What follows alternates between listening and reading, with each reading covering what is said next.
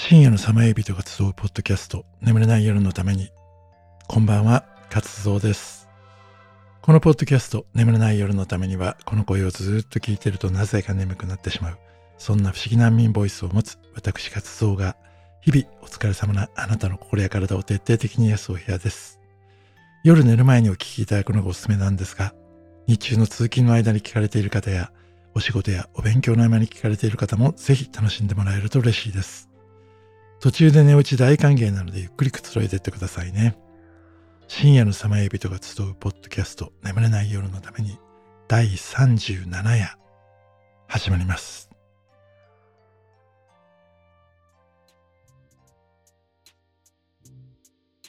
眠れない夜。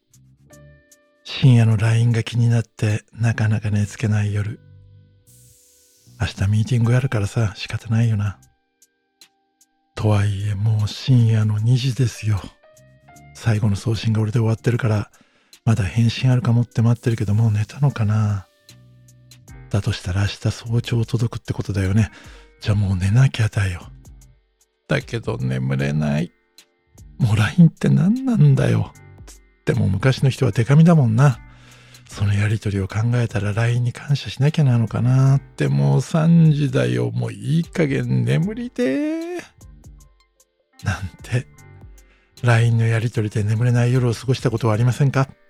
そんなわけで今夜は LINE やメールがなかった頃の伝達手段、郵便の歴史についていろいろ調べてみました。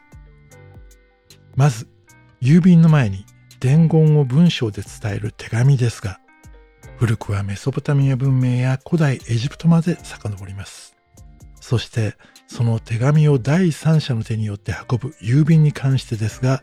およそ2000年前の中国には国営郵便局が設置されていたようです。その郵便が届いたかどうか確認するための郵便伝票は複写式、コピー式ですよね、になっていて、予定の日取り通りにちゃんと届いたかどうか確認できる近代の郵便システムと変わらない優れたものでした。送る文書の種別、発信者の宛先、受け渡しの日時と担当者等の情報が全部記録されていて、その伝票を上級機関が集計し、管轄区域内をどのくらいの速度で運送したのかを算出していたそうです。それでもしも法律で決められた速度よりも遅く運送した場合は、訓告処分や罰金が課せられることもありました。これ2000年前の話ですよ。すごくないですか？そして世界で一番初めに郵便の高速化を実現したのはその500年前の紀元前500年から330年のアケメネス朝ペルシア現在のイランのキロス大王だと言われています馬をリレー形式で走らせてアケメネス朝の首都スーサとメディアの首都エクパタナの間の450キロを1日半で運んだそうです。そのリレー方式は古代ローマでも使用され、共和制のローマの時代は民間人も利用できるようになります。そして民間の飛脚業者も参入してきます。そこまで発展した郵便システムですが、その後拡大を続けた西ローマ帝国も崩壊し、徐々にその郵便システムも姿を消していきます。せっかく優れたシステムを作り上げたのに、それがなくなってしまうなんて本当に残念すぎますよね。それからヨーロッパで駅伝システムが再導入されるのは14世紀になるんですが、これはまた後でお話しますね。ローマ帝国が滅びて以降、ヨーロッパは中国やイスラム圏の文化からどんどん取り残されていきます。その最も象徴的なのが手紙などに使う紙です。紙が中国で発明されたのは2世紀の五漢の時代。その中国で発明された紙は日本には7世紀に、イスラム圏には8世紀には伝わっていました。その紙がヨーロッパに伝わったのは12世紀ですから、発明されてから1000年近くもかかったことになります。その12世紀あたりからヨーロッパは貿易が盛んになるんですが、その頃は駅伝システムがなく、一人の飛脚が目的地まで徒歩で渡していました。当時の宗教によって支配されたヨーロッパ社会は異様なぐらい疑り深く引き継ぎの時に情報が漏洩するのをものすごく怖がっていたんです。本当に文化や文明って何かを失うとここまで跡形もなくなくなるんですよね。現代でもそんなことが起こり得るかもしれないって思うと本当にすっごく怖いです。そしてルネッサンスが訪れます。様々な物事が復興していく中で商業も盛んに行われます。商取引は時間の争いでもあるので一人の飛脚が郵便を運ぶなんて悠長なことでは正気を逃してしまうということでまた駅伝システムが復活します。14世紀後半初代ミラノ公爵ジョバンニ・ガレアッツィオ・ビスコンティ。ほら出ました。もう一回見ます。初代ミラノ公爵ジョバンニ・ガレアッツィオ・ビスコンティ。は、えー、時刻伝票システムを採用した駅伝制度を採用しますがより優れたシステムを紀元前に構築していた当時の中国はものすごいですよね本当に。そして当時のライバルベネツィアも駅伝システムを採用し、その中で後にヨーロッパの郵便事業を独占するタクシスケが頭角を表します。このタクシスケは政治的な力も借りて西ヨーロッパ全土の郵便事業を一手に引き受け、事業の拡大と一緒に為替決済なんかも行うんですが、この為替を引き受けることで様々な国交が活発になるわけなので、託し付けが事業独占していくのは当然の成り行きになるってことですよね。そしてこうやって国を越えた郵便事業が展開されていくことで、いよいよヨーロッパ経済が活気づいていきます。このタクシスケの事業拡大ですが、それに乗り遅れたフランスやイギリスなどの巻き返しなんかは本当にものすごく面白いんですが、ここだけを話していてももうすごく時間がかかりそうなので、これはまたね、別の機会にお話しできればと思っています。でもね、こうやって歴史を振り返るといつも思うんですが、ルネッサンスってヨーロッパで暮らす方々にとっては本当にとてつもない変化だったんですよね。そして何かが変わると、ほとんど全ての人にとってより暮らしやすくなっていたり、便利になったりするってことなんです。これ個人的な話ですが、今から20年前くらいになるんですが、皆さんご存知の Amazon っていう当時またできたばかりのショッピングサイトがあって、そこにアフリカの当時個人的にね、もう手に入れるのがほとんど絶望的な音楽の CD があったんですよ。それがそのサイトに日本の CD 買うのとほとんど変わらない価格で売ってたんですもう。怪しさいっぱいで、なんか詐欺じゃねえかとか、個人情報とか取られたらどうしようとか、もう本当に散々迷ったんですけど、その CD が欲しい気持ちが圧倒的に上回っていて、結局買っちゃったんです。でね、今の Amazon と違って、まだ当時には日本に死者も何もない頃なので、サービスもかなり雑で、購入した後いつ届くかとか、今出荷されたよとか、もう知らせは一切ないんですよ。で、またネットで調べても情報はほとんどなくてっていうかもう、アマゾンは危険だみたいな、騙されるなみたいな、そんな情報しかないんです。もう一気に不安になりますよね。で、数週間が過ぎて、あ、もうこれ騙されたなと。まあ、しょうがないなと。諦めて、もう購入した記憶もスライダー2ヶ月後ぐらいに CD が届いたんです。もう本当にびっくりして、もうめっちゃ興奮しました。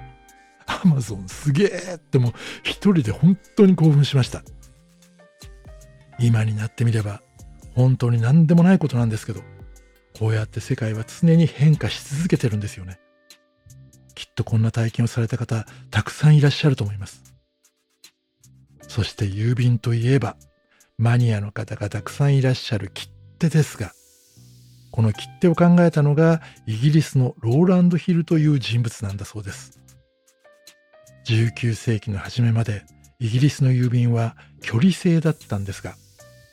その距離制を取ってるせいでものすごく高額な郵便料金を受け取り側が支払わなければならなかったんです。そこでこのローランドヒルが距離に関係なく安くて均一な料金を前払いしてもらってその証拠を切手にして郵便物に貼り付けるっていう新しいシステムを提案したんです。こうやって定価が一気に下がっていったことで今まで一般の人々だとなかなか利用することができない郵便がどんどんどんどん広がっていったんです。そしてこの切手はまだできて間もない明治政府が採用します。これは貨幣が円に切り替わる前だったということなので郵便事業がいかに必要とされていたのかが分かりやすいエピソードですよね。で最初に作った切手は竜が描かれたものだったんだそうですがこの切手のあのシートあるじゃないですか。10枚組ぐらいの。この当時の日本には原版を複製するような技術が伝わっていなかったので一枚一枚を全部彫っていたんだそうです。だからそこに描かれたね絵柄は微妙に一枚ずつ違ってるそうなのでマニアの方からしたらこれほんとたまんないですよね。この郵便一つを取ってみてももう話したいことはいっぱいあってまあこれ以降電話ができたりだとか今のように SNS があったりだとかこうやって俺たちはいろんな思いとかそれとか出来事を伝え合ってるわけですよね。このここまでかかった時間そこで過ごした人々のことを思うと今日調べていて本当に何とも言えない気持ちになりました。郵便についてまだまだお話したいことはいっぱいありますが今夜はこの辺で。ここからは俺のオリジナル曲を聴いていただきます。今夜お届けするのはアリーヤ。聴いてください。い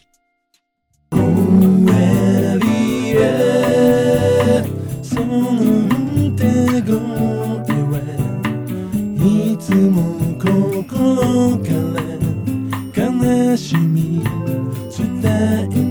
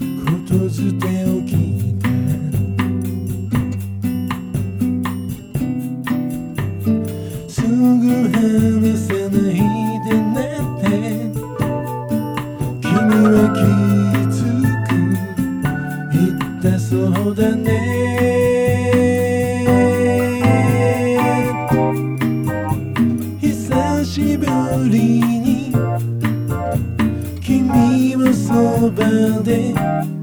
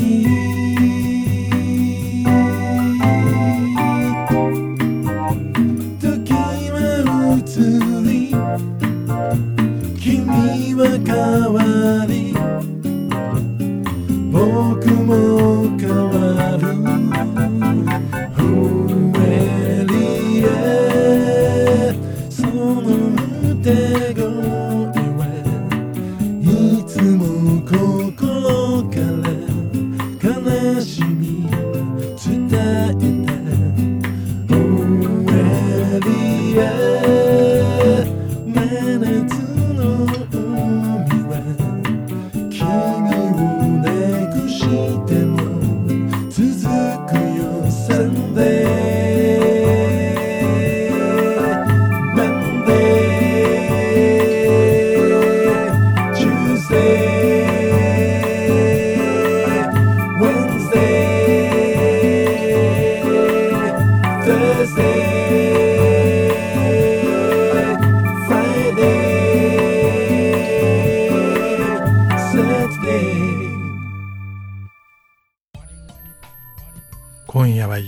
ついていろいろお話をしましたが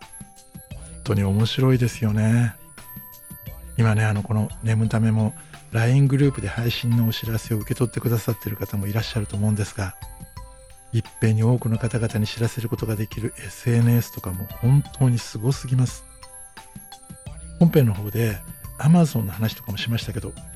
ヨーロッパではローマ帝国が滅びた後めっちゃめちゃ暗黒の時代になるわけじゃないですか。